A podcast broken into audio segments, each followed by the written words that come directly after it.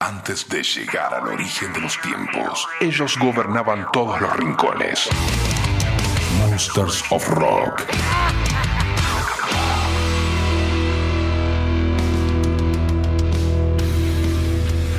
Buenas gente, bienvenidos a otro capítulo del Monsters of Rock en este formato podcast. Este es el capítulo final del 2021. Vamos a escuchar un pequeño resumen de lo que estuvimos viviendo en este año. Bienvenidos al último capítulo de esta temporada del Monsters of Rock.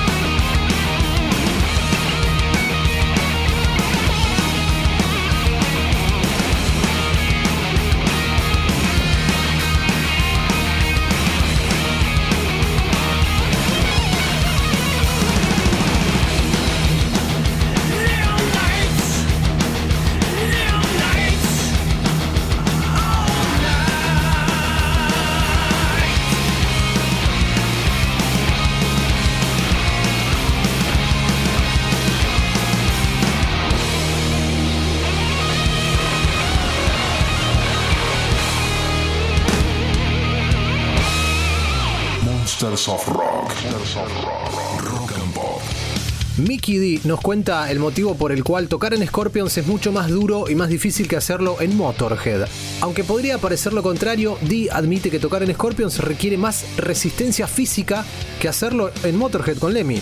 Sí, es raro, pero parece que sí. En una entrevista, según el baterista, los conciertos de Scorpions son mucho más exigentes y difíciles que los de Motorhead. Mucha gente me dice, hey Mickey, seguramente que te quedas dormido tocando el set de Scorpions, ¿no? Y te voy a decir una cosa, contesta Mickey D, ¿no?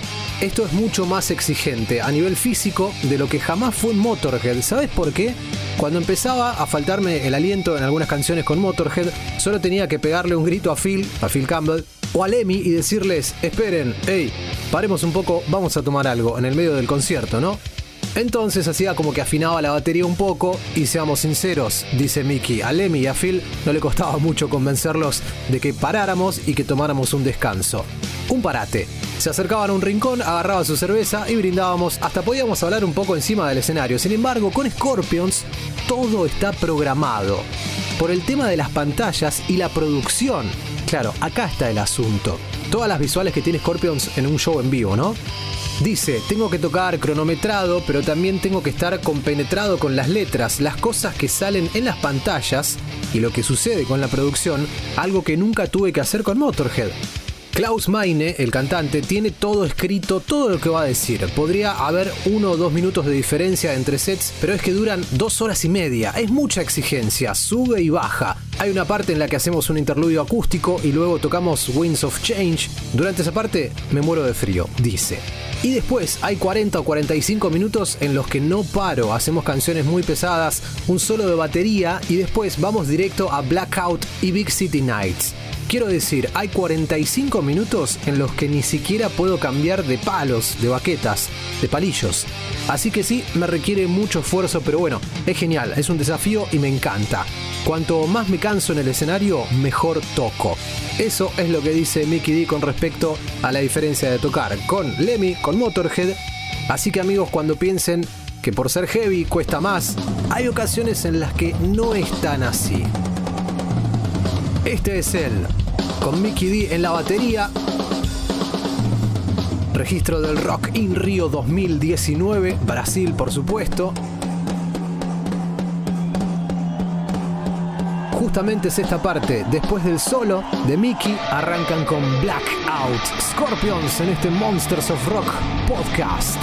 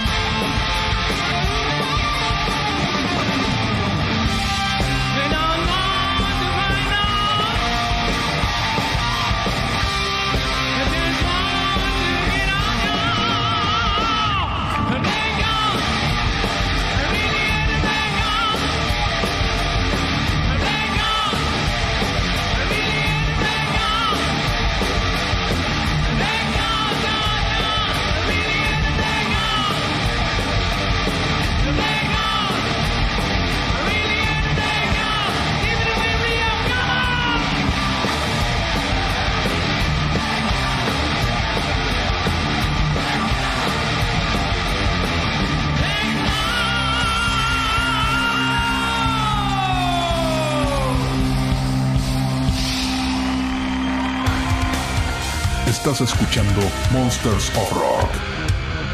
La marca Gibson de guitarra históricas va a estar inaugurando un nuevo sello discográfico de la marca. ¿Cómo es esto? Esto va de la mano en realidad con Slash, que anunció un nuevo disco también con Miles Kennedy y los Conspirators. Slash es la figura número uno de esta marca. El disco va a estar abriendo este sello discográfico que se va a llamar simplemente Gibson Records. Es un honor para mí ser parte del primer lanzamiento de Gibson Records, dice Slash. Es sin duda el punto más alto de nuestra asociación y habiendo trabajado tan de cerca por tanto tiempo. Sé que es un sello que realmente apoya a sus artistas de manera creativa, no solo a mí, sino a todos los artistas con los que trabajan. Es perfecto. Este nuevo sello se va a estar lanzando en asociación con BMG, una de las compañías musicales más grandes del mundo. El presidente de Gibson, César Geikian, dice, crear un sello discográfico que esté al servicio de nuestros artistas es la evolución natural de nuestros 127 años de historia. Gibson Records trabajará junto a los artistas para capturar, grabar y promover su música en una asociación amigable. Este va a ser el tercer disco de Slash junto a Miles Kennedy. El último había sido Living the Dream del año 2018. Dice Miles, es muy fácil trabajar con Slash, no hay nada intimidante en el hecho de escribir con él porque no acapara sus ideas. Esa es una de las desventajas de la gente creativa, tienden a ser muy protectoras y territoriales con sus ideas, dejan que sus egos entren en el juego, pero con Slash, con él, lo que aprendí durante el proceso es que es muy abierto a lo que sea. Y se les nota bastante en el escenario, Slash junto a Miles, que ya llevan años trabajando juntos y les va muy bien y se llevan muy bien. Monsters of Rock. Lógicamente, lo no tan bueno de todo esto tiene que ver con la falta de venta de guitarras. Que esta marca histórica, que recién lo dijimos, 127 años, básicamente lo que hacen en esta readaptación es por la falta de venta de guitarras. Le guste a quien le guste, es un proceso que está sucediendo y esto marca un ejemplo de lo que está pasando. Vamos a escuchar Slash con su Gibson. Esto es Ghost en el Monsters of Rock podcast.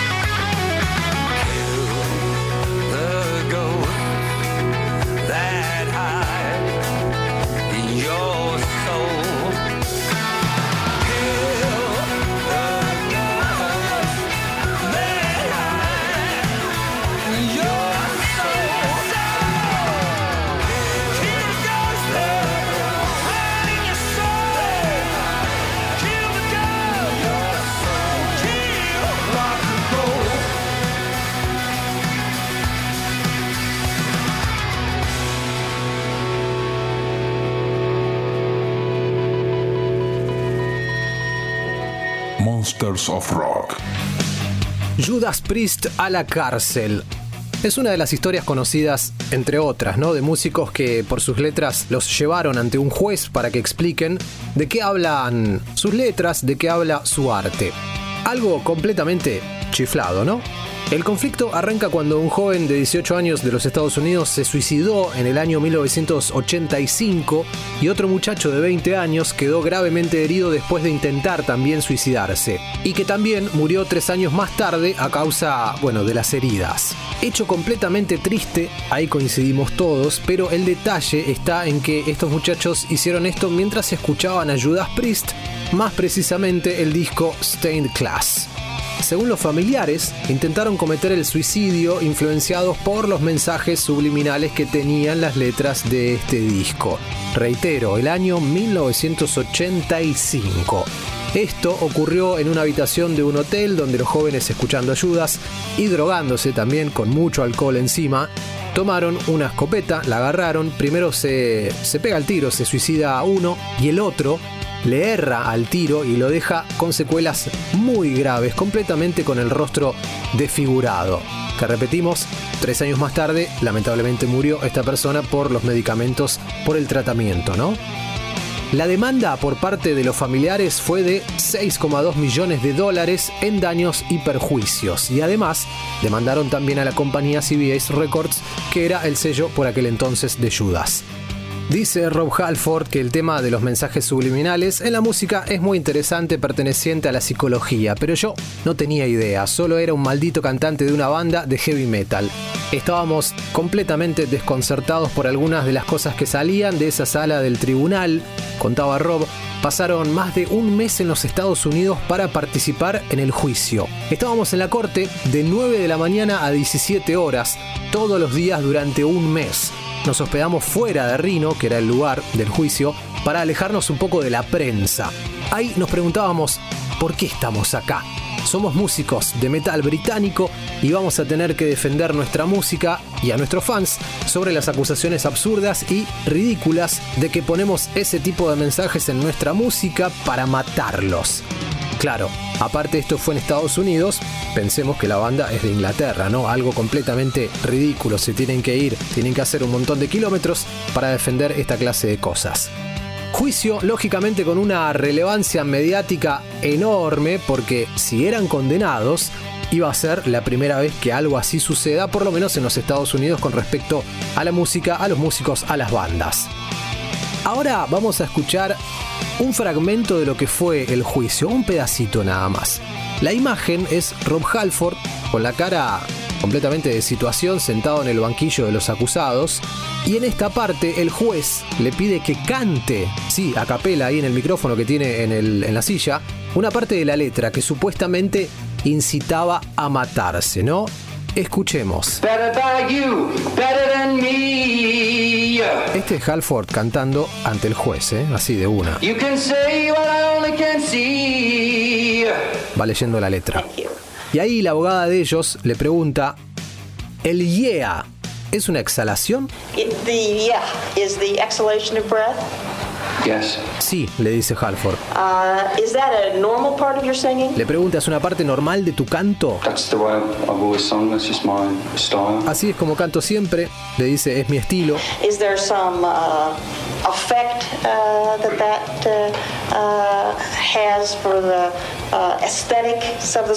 Le vuelve a preguntar, ¿hay algún efecto que altere la estética de la canción? Le pregunta.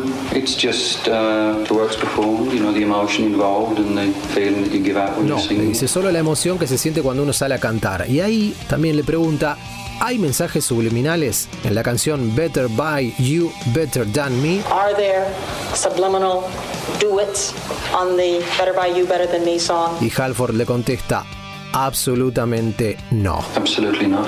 Más allá del hecho trágico, terminó siendo también bastante bizarro, ¿no? Imagen que recorría todos los medios de comunicación, diarios, gráficas, televisión, una postal bastante absurda, acusar a un artista y hacerlo pasar por esto. Por aquel entonces parece que sí había que sentarse y dar explicaciones. La demanda judicial de los familiares de los suicidas se centró en la canción Heroes End cuya letra dice Why do you have to die to be a hero? It's a shame, a legend begins at its end. En español, ¿por qué tienes que morir para ser un héroe? Es una vergüenza que una leyenda comience en su final. Y otra prueba, entre otras, es el tema que mencionábamos recién, Better by You, Better Than Me, que contenía un mensaje subliminal supuestamente grabado por Halford que decía Do it, como hazlo.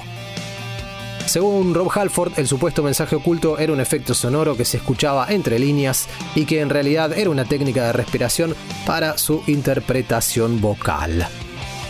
Casi 30 días más tarde, el 24 de agosto de 1990, el mediático juicio llegaría a su fin y Judas Priest sería absuelto de todos los cargos, en una sentencia de 100 páginas y con más de 40 testigos consultados.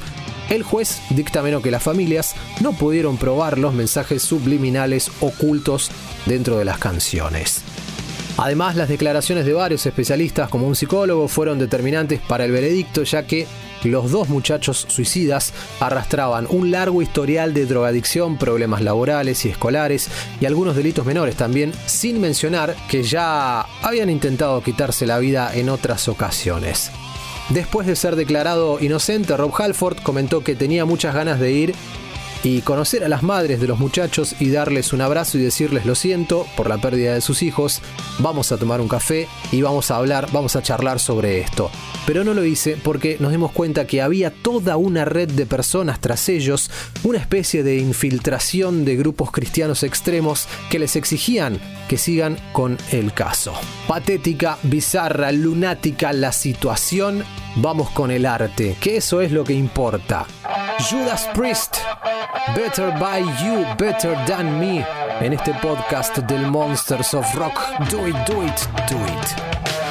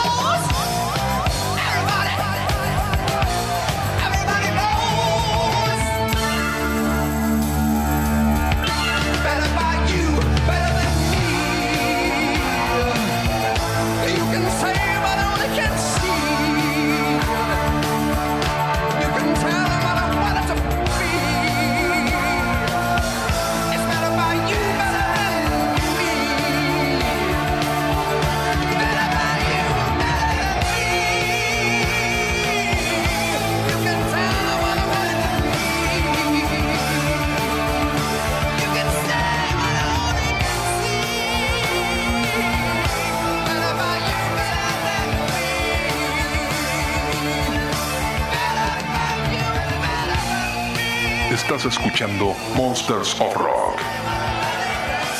Y otra de las canciones involucradas en este ridículo juicio fue Beyond the Realms of Death. Pero en este caso no va a ser la versión de Judas Priest, va a ser de Rob Halford en vivo. Disfrutemos de esta obra de arte.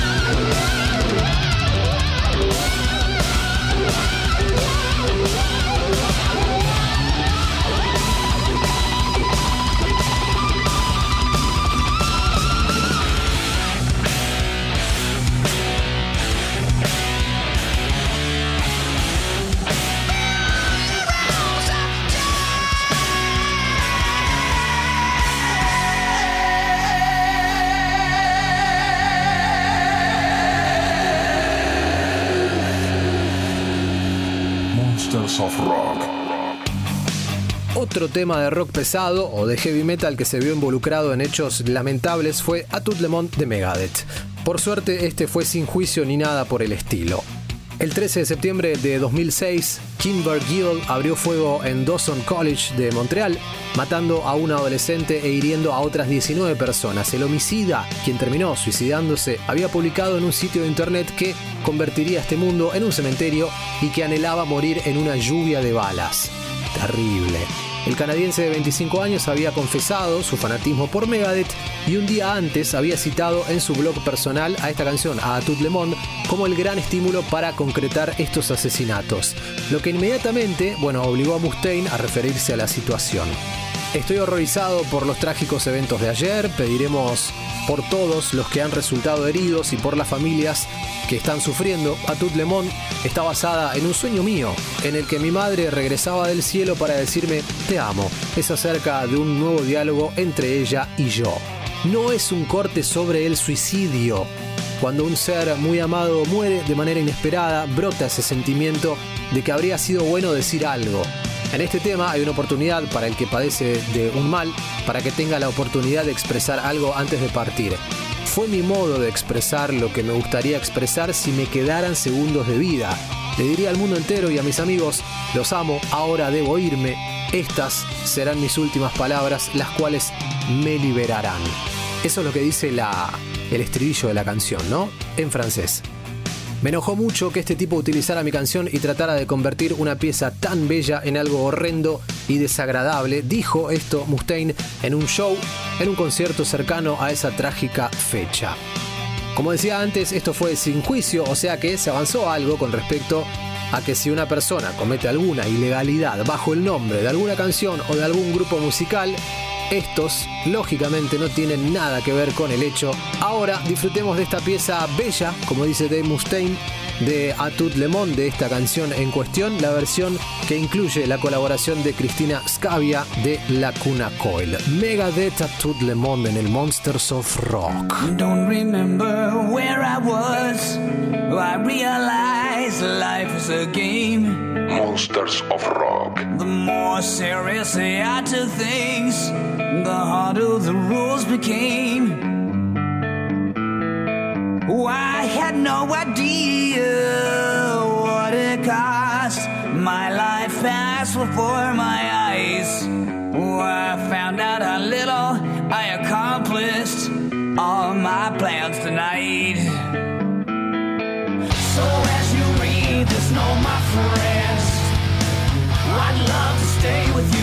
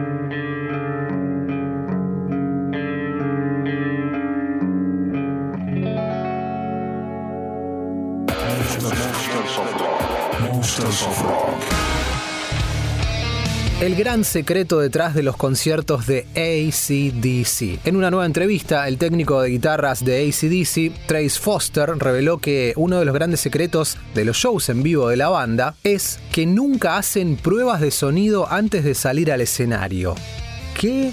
Bueno, así de simple. Foster cumple un papel muy importante en ACDC, su trabajo como técnico de guitarras implica mantener y preparar todo el equipo de la banda, así como pasar tiempo con ellos también. Además, es el responsable de comprobar que todo suene como se debe, para lo cual obviamente necesita tener un oído musical y habilidades como guitarrista. Además, Foster ha trabajado también con bandas como Aerosmith, trabajó con Bon Jovi, Smashing Pumpkins, Black Sabbath, entre otras. Es increíble, pero Foster cuenta que Angus antes de salir al escenario no realiza ningún tipo de preparación ni prueba de sonido, simplemente sale al escenario y toca la guitarra. Hay muchas bandas que están muy desconectadas de todo el mundo y de todo lo que les rodea. Hay bandas como ACDC que son el perfecto ejemplo que entienden lo que se requiere para hacer las cosas. Angus no hace pruebas de sonido, salen al escenario, hay entre 60.000 y 80.000 personas gritándoles y cuando Angus toca la primera nota, allá van, sale en escena y sale todo bien. Angus entiende lo que hace falta para que las cosas ocurran y quién es la persona con la que tienen que contar, así que confían en gente como yo. Es un sentimiento mutuo. Su técnico de batería, Dickie Jones, ha estado allí desde Back in Black. Lo contrataron dos días después de Brian Johnson. ¿Por qué te quedas tanto en un sitio, en un lugar? Bueno, simplemente porque te aprecian, es lo que dice. Y sí. Ok, Ningún manager, ningún representante te va a recomendar no hacer pruebas de sonido para salir a tocar en vivo. Solamente lo puede hacer Angus, solamente lo puede hacer ACDC. Nos vamos a ir a River Plate, Argentina, Buenos Aires. El registro de ACDC con The Jack en el Monsters of Rock podcast. Disfrutemos. I'm gonna do a song about a dirty, dirty.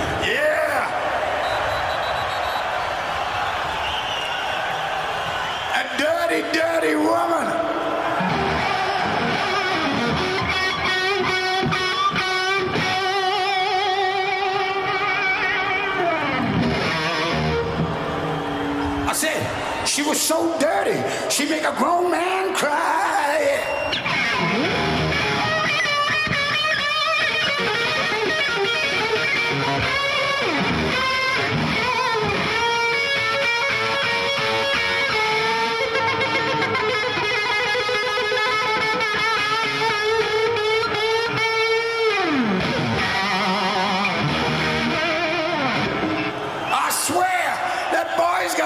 In his fingers and the blues in his soul, yeah.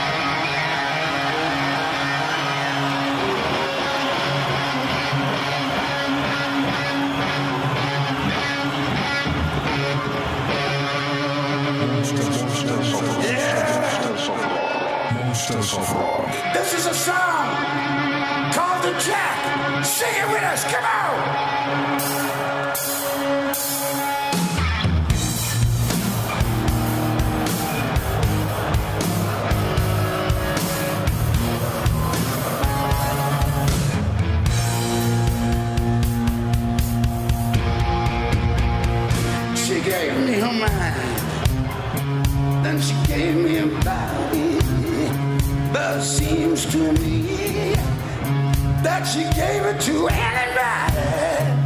But I made her cry, and I made her scream. Then I took her high, and I cuddled a crane. Yeah.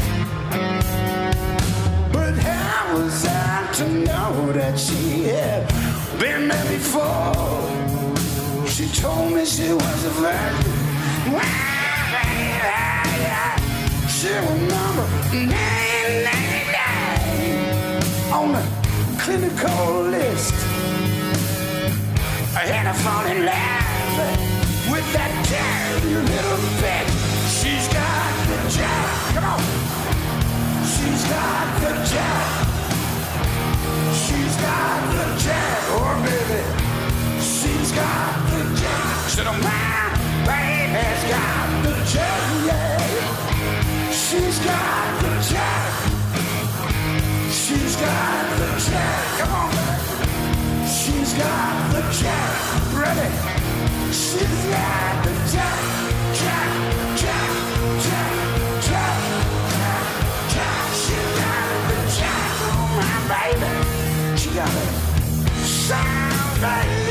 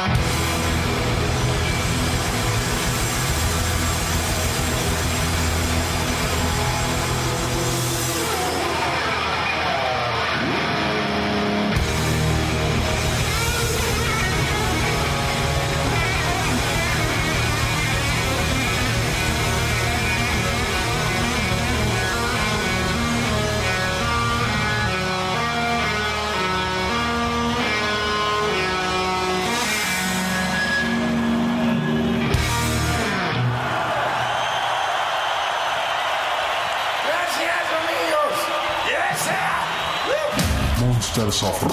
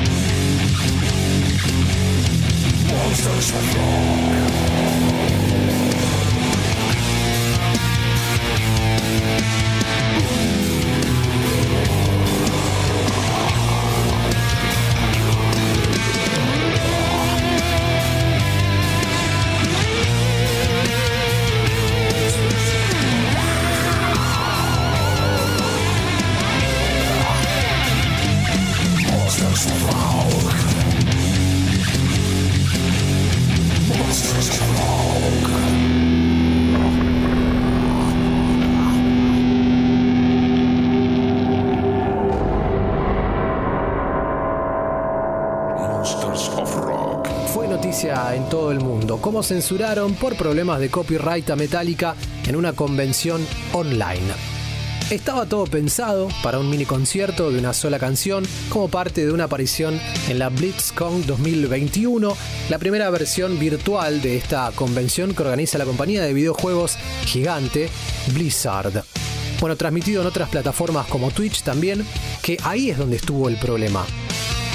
Escuchamos el comienzo de Hetfield saludando a los fanáticos. Hey, thanks for having us. We're Metallica. We would love to be there this year, but obviously Bueno, ahí dice que nos hubiera encantado estar ahí este año, pero obviamente no podemos estarlo, así que aquí nos encontramos y esto es para ustedes, dice James Hetfield. here we are, and this is for you. Todo esto en el marco de la pandemia del COVID-19, ¿no? Por eso fue la primera vez que hicieron esta convención de manera virtual. Se ponen a tocar y ¿qué pasó? Arranca For Whom the Bell Tolls, temazo. Por eso se escucha así, un poquito raro también, ¿no?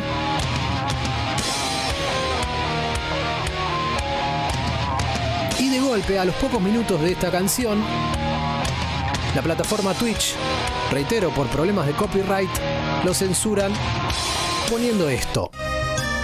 Es esto, en serio. Sonó así, se transformó en una situación completamente cómica. ¿Por qué? Porque se lo ve a Metallica con todo ese poder que tienen en esa sala llena de banderas, que es de ellos. Bueno, pero no sonaba nada, sonaba esta canción. No terminó siendo Metallica para niños, era simplemente una cuestión de censura por el copyright. Otra gran excusa para escuchar a Metallica en vivo en el podcast del Monsters of Rock. Suena Creeping Death en Buenos Aires, en Argentina.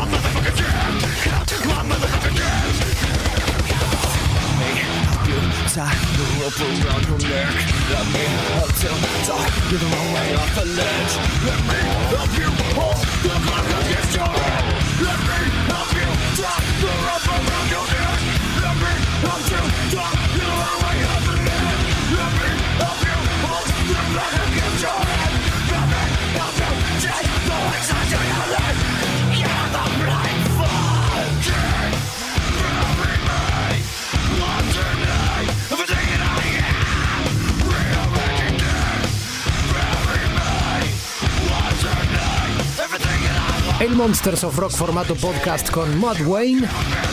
Jig.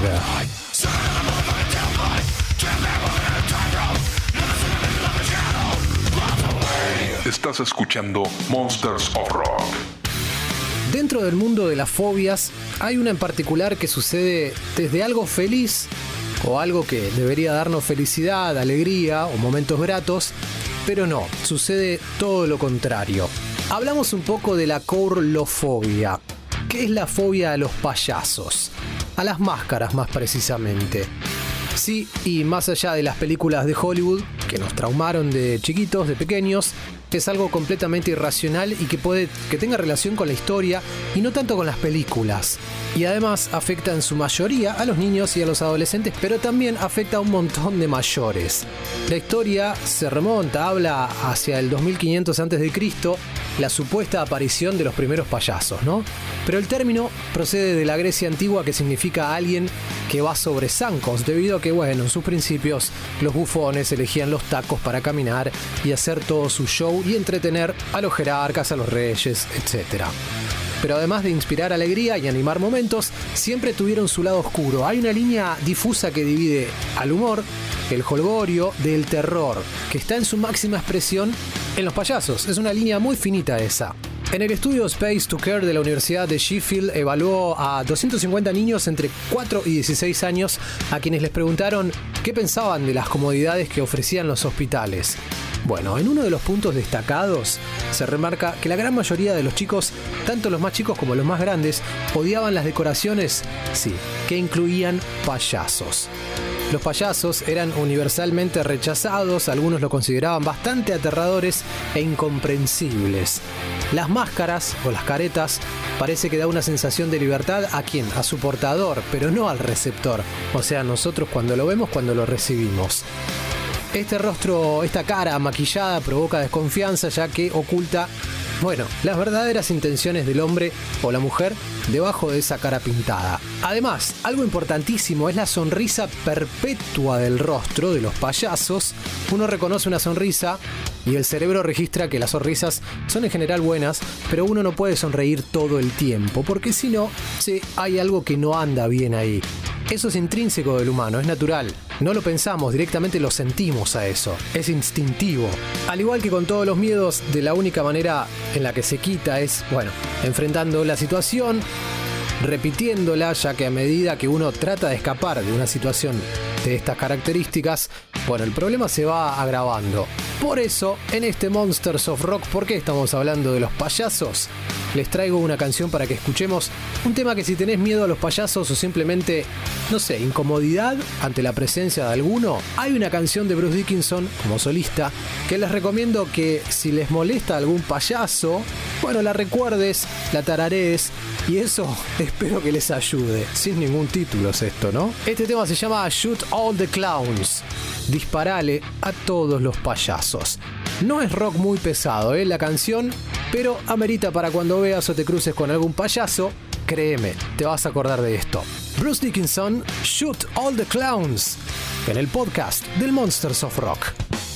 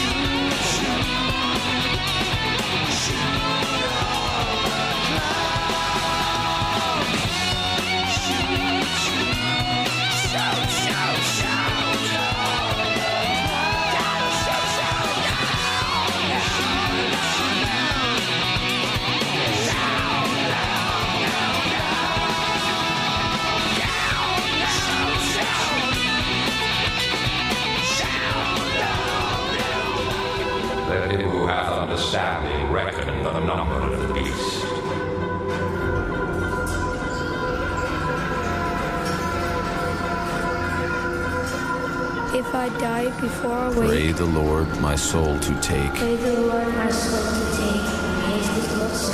Because he knows the time is short. The time is short.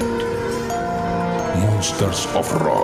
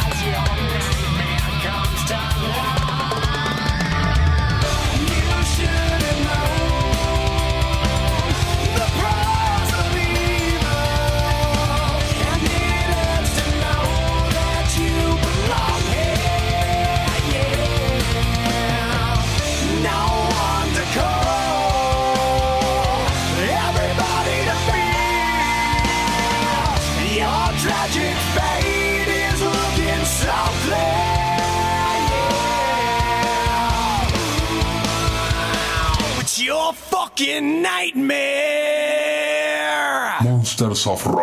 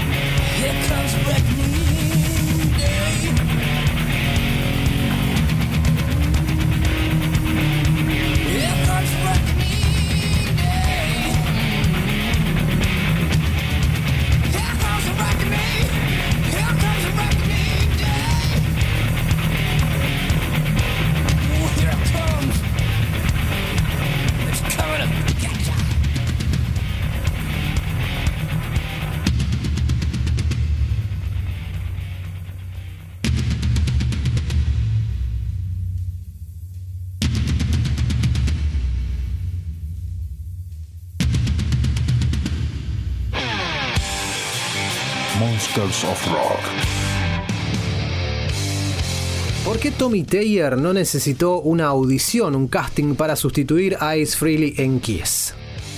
Todo comenzó con un trabajo tras bambalinas, según explica el propio Taylor, el cambio fue después de que Ace se alejara de la banda en el año 2002. Todo esto venía de largo, dice Tommy, cuando salimos por primera vez a la carretera con la banda Black and Blue. En uno de nuestros tours abríamos para Kiss.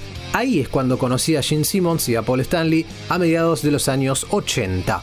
Después Simmons produjo un par de nuestros discos y tras la disolución de Black and Blue en el año 1989 ambos me preguntaron si quería ir a trabajar para ellos, eso sí, tras bambalinas, ¿Qué es lo que terminé haciendo. Dice, sin embargo, y aunque aún quedaba tiempo para que tuviera lugar el debut de Taylor frente al público, su aporte a la banda ya era importante desde hace un tiempo largo. Fue un proceso lento en realidad porque yo estaba por ahí siempre dando vueltas, dice. Cuando hicieron su tour de reunión en el año 96, yo estaba por ahí ayudando con los ensayos. Era una especie de sparring, ¿no? Así que Gene y Paul me dijeron, queremos que vengas a tocar la guitarra y que grabes en el disco.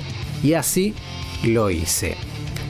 Sabía que podía hacerlo y llegó un momento en el que Ace no iba a seguir en la banda por el motivo que fuera, así que yo era la elección natural para sustituirlo. Y para pelear un poco, en una entrevista, Ace Frehley explicó los motivos por los que piensa que Tommy Taylor falla al subirse al escenario para interpretar los clásicos más conocidos de la banda. Bueno, acá empieza la parte de la pelea. Todo comenzó cuando Ace habló de Bruce Kulick, quien también fue guitarrista de la banda de Kiss, en lugar de él, ¿no? De todos los guitarristas que han ocupado mi lugar en Kiss, Bruce por lejos les da una paliza al resto, a todos. Al menos por lo que yo he podido escuchar en vivo. Es definitivamente el mejor guitarrista. Se refiere a Bruce Kulick. Entonces, Fraley pasó a cargar contra Tommy Taylor que afirma que comete un gran error a la hora de subirse al escenario y tocar sus canciones. Cuando Tommy Taylor sale ahí afuera y toca mis solos, trata de tocarlos igual que yo, nota por nota, pero no tiene su impronta ni la actitud necesaria. Bruce solía tocar mis solos, pero lo hacía más o menos suyos. A lo mejor cambiaba un poco las notas y le aportaba un toque de originalidad. Tommy Taylor simplemente mimetiza los movimientos. Bruce ganaría a Tommy por goleada sobre las tablas. Las cosas como son, dice, ¿no? Le sigue peleando. Ya sabes, sería diferente si Tommy se hubiera inventado su propio personaje, su propia manera de tocar los solos de guitarra, pero por desgracia solo copia todo lo que yo hago, nota por nota. No creo que yo fuera capaz de entrar en una situación en la que tengo que ser otra persona, es casi como si fuera un robot. Pobre Tommy, dice, se me rompe el corazón por él. Esto, reitero, es lo que dice Ace acerca de Tommy cuando hace sus solos en vivo, así que lo que vamos a hacer en este Monsters of Rock podcast, vamos a escucharlos juntos. Los solos de Ace en vivo, todo esto es en vivo, y los solos de Tommy para compararlos en la cancha, en el escenario, en el estadio, en vivo.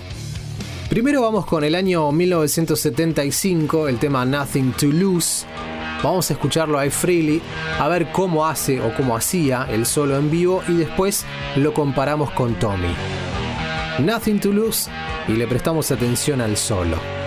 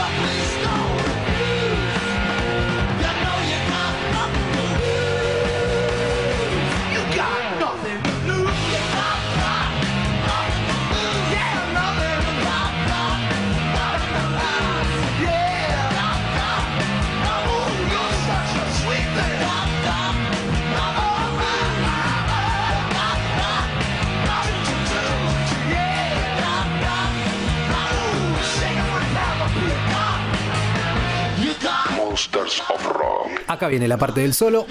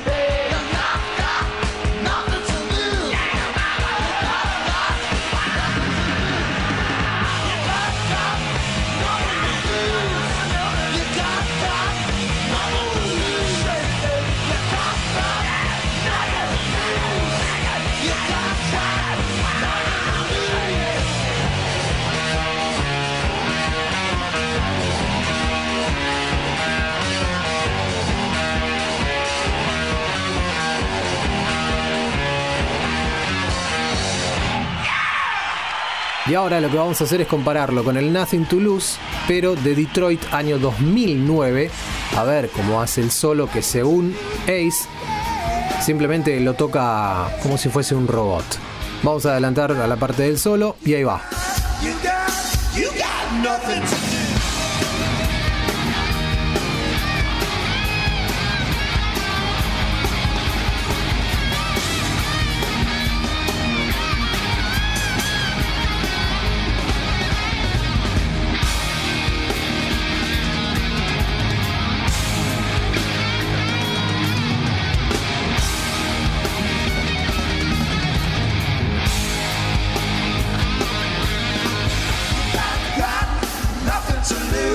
Qué opinan?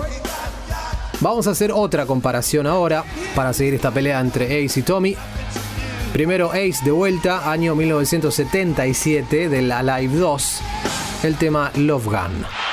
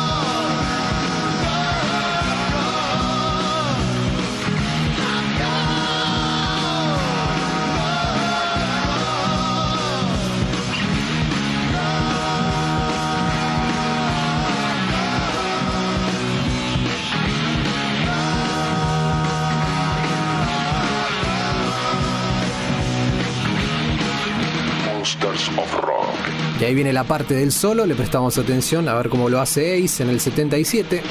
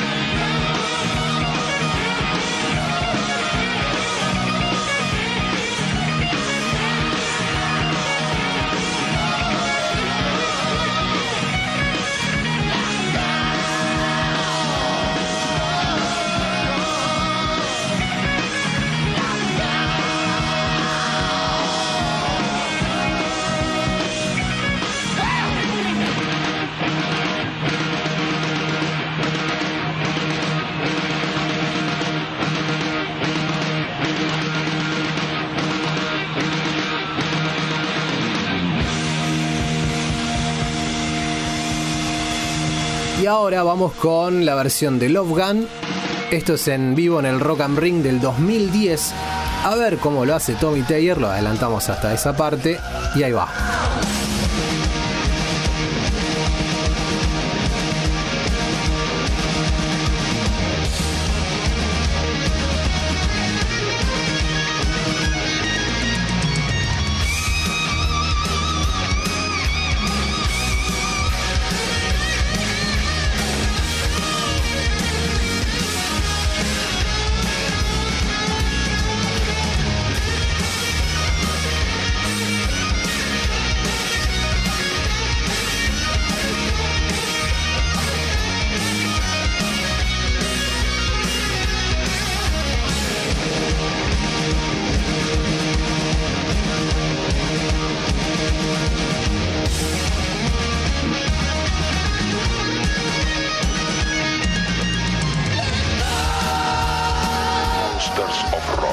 Esta parte le sacan los coros también, como para que resalte un poquito más la guitarra.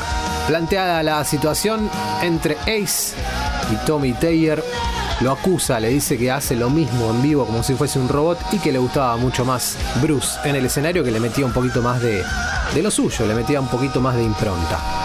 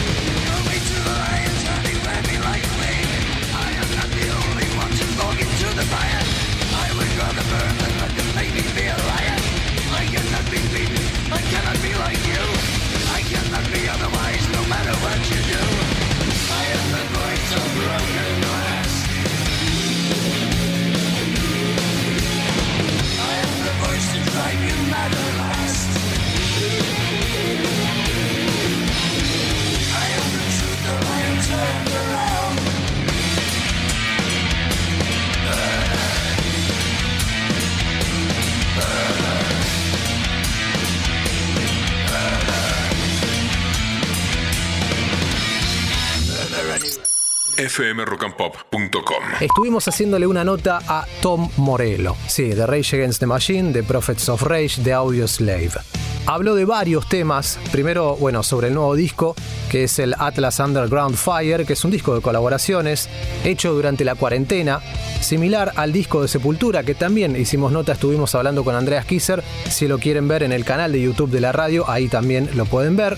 Tom Morello habló un poco sobre las divisiones políticas dentro de este contexto de pandemia. Habla también de sus guitarras, sobre el público sudamericano y lo que es tocar Highway to Hell con Eddie Vedder y Bruce Springsteen. Repito, amigos, amigas, esta nota la van a encontrar en las redes de la radio o si no, más directo en el canal de YouTube Rock and Pop 95.9. Ahí vamos a estar subiendo la nota. Vamos a escuchar a Rage Against the Machine con Guerrilla Radio. También vamos a terminar esta especie de bloque de Tom Morello con Audio Slave, Show Me How to Live. Pero primero escuchemos este Highway to Hell, que como dijo en la nota, con Bruce Springsteen y con Eddie Vedder, es un himno nacional. Highway to Hell. Tom Morello, Bruce Springsteen, Eddie Vedder suenan el Monsters of Rock podcast.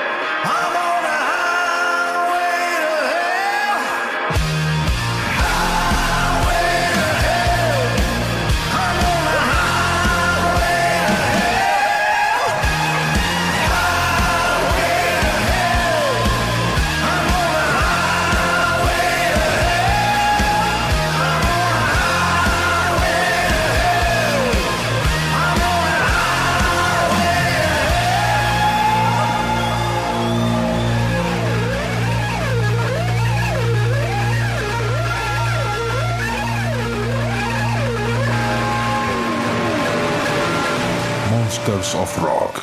Bien amigos, amigas, hasta acá llegamos con este pequeño resumen del año 2021. Muchas gracias por el apoyo, muchas gracias por estar ahí. Nos reencontramos la próxima temporada del Monsters of Rock podcast. Cuídense y hasta la próxima. Chao.